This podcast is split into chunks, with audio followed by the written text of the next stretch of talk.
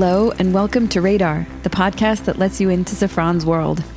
Our teams are fueled by passion, and in this special series, you'll be able to meet some of our colleagues and find out how their enthusiasm drives their engagement, both in their roles at Safran and in the way they show up in their everyday lives.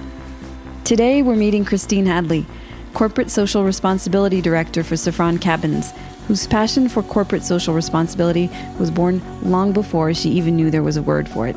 Let's dive in.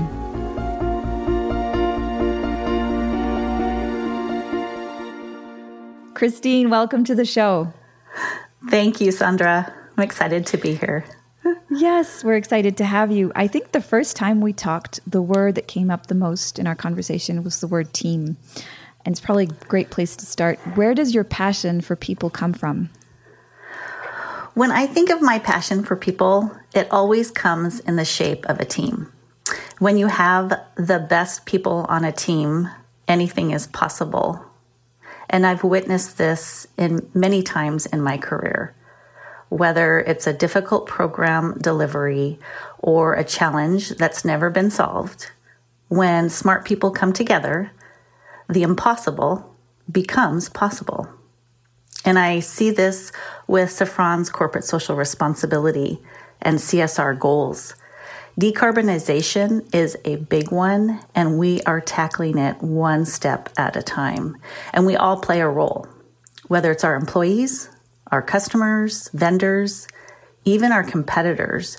We are all in this race together for carbon neutrality by 2050. I remember you shared this um, this phrase: "Lots of hands make the work light." I know um, uh, people and teams are something that you grew this idea of of collaboration is something you grew up you grew up with this idea of generosity. Um, could you share a little bit about that? Yes thanks for asking. My parents um, you know i witnessed them giving back in the community um, with the associations that they were involved in. Um, it was really just part of our family values and giving back has um, it, it, it, feels good mm-hmm. one and it's just part of kind of who we are and so when i started this role just over a year ago i really felt like wow i, I found a niche role that i didn't have words to describe what mm-hmm. i enjoy doing um, helping others um, you know really bringing that passion out in people. What does the word passion bring up for you, Christine? It brings up, passion brings up so many things. Mm-hmm. I'm passionate about my family, my friends, of course, helping others. I'm passionate about the people I work with and the progress we make, including all the challenges we overcome daily. I'm passionate about the world and our environment for future generations, including my own grandchildren, which is why this CSR role is a passion project for me. And you know, you think about passion and and I I see it as when you look in someone's eyes and they're doing what they love to do. Whether they're using their talents and abilities to innovate, educate, or help others to create good in the world. And it's contagious and you can't help but get excited when others are doing what they love as well. Hmm. Are there any mantras or questions that guide you towards a more responsible approach, both in work and outside in your everyday life? Well, it's interesting because CSR really brings this out in me mm. corporate social responsibility, um, whether it's protecting the environment, you know, being an exemplary employer or embodying a responsible industry or taking care of our community. These CSR pillars of Safran really should resonate and stimulate passion because it sure does for me. And in your everyday life, I remember you shared how this role has been influencing as well. Um, you know, am I doing enough? These questions that come up is is this purchase really necessary? How is that? How is your involvement in your role been also influencing the way you show up in your own life. Yes. As I mentioned, when I started this role just over a year ago, I had no idea how much it would change me and how much I would learn and continue to learn. The way I recycle, reduce, and reuse, even the way I buy. So, learning from Patagonia, the clothing company, mm. every industry contributes to the environment. And I've learned that one of the biggest offenders is the clothing industry. So, just as Safran is seeking sustainability with our product life cycle, I'm seeking this with my own purchases.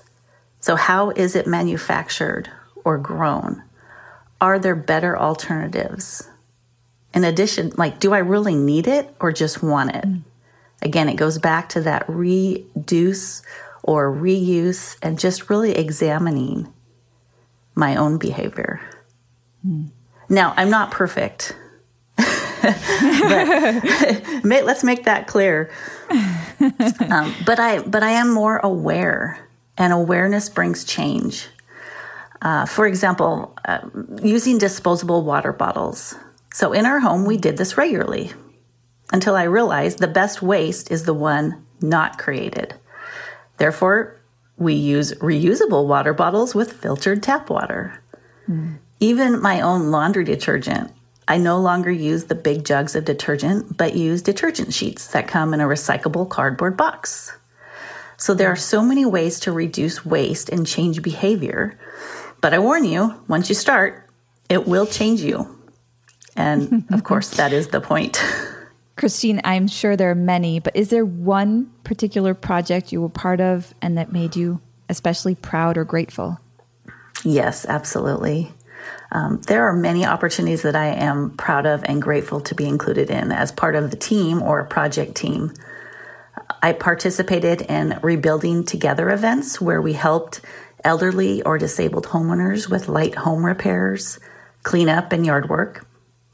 Recently, we completed a Give and Grow elementary school project. And Give and Grow is Safran Cabin's nonprofit, which focuses on create, educate, and donate for the youth in our communities.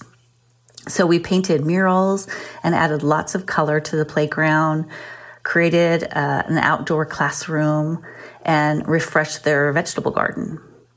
So when I think of those events, though, for me, the best part is to see the dedication of the team coming together. And it's typically in one day that they make a huge impact in another person's life. Whether it's seeing the tears of joy when a homeowner sees their home transformed in a day, or the smiles on the students' faces each time they come out to play for recess. The gratitude they feel creates this tenfold for the gratitude I feel being able to help.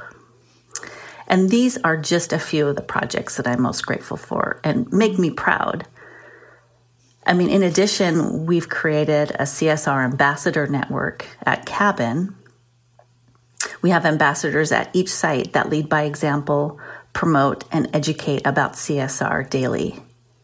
And again, that's another project that I'm really proud of. Christine, I love what you shared about CSR being more than a role, but um, being an individual responsibility and a team effort. And I really love what you said about it being contagious. And I'm sure there are people listening to us wondering, you know, how can I play a role in this? What can I do? What would you say to them? Start today. Become aware of what you can do to make small but mighty differences by your own behaviors at home, at work, or in society.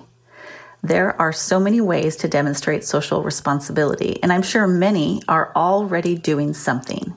It's just a challenge to do more every day.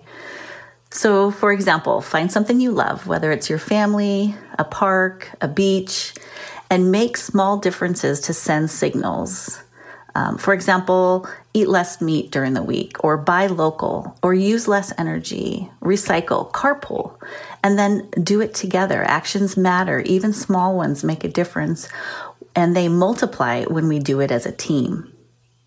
Science proves that doing good actually feels good. So start doing more CSR good today. yes, let's do that.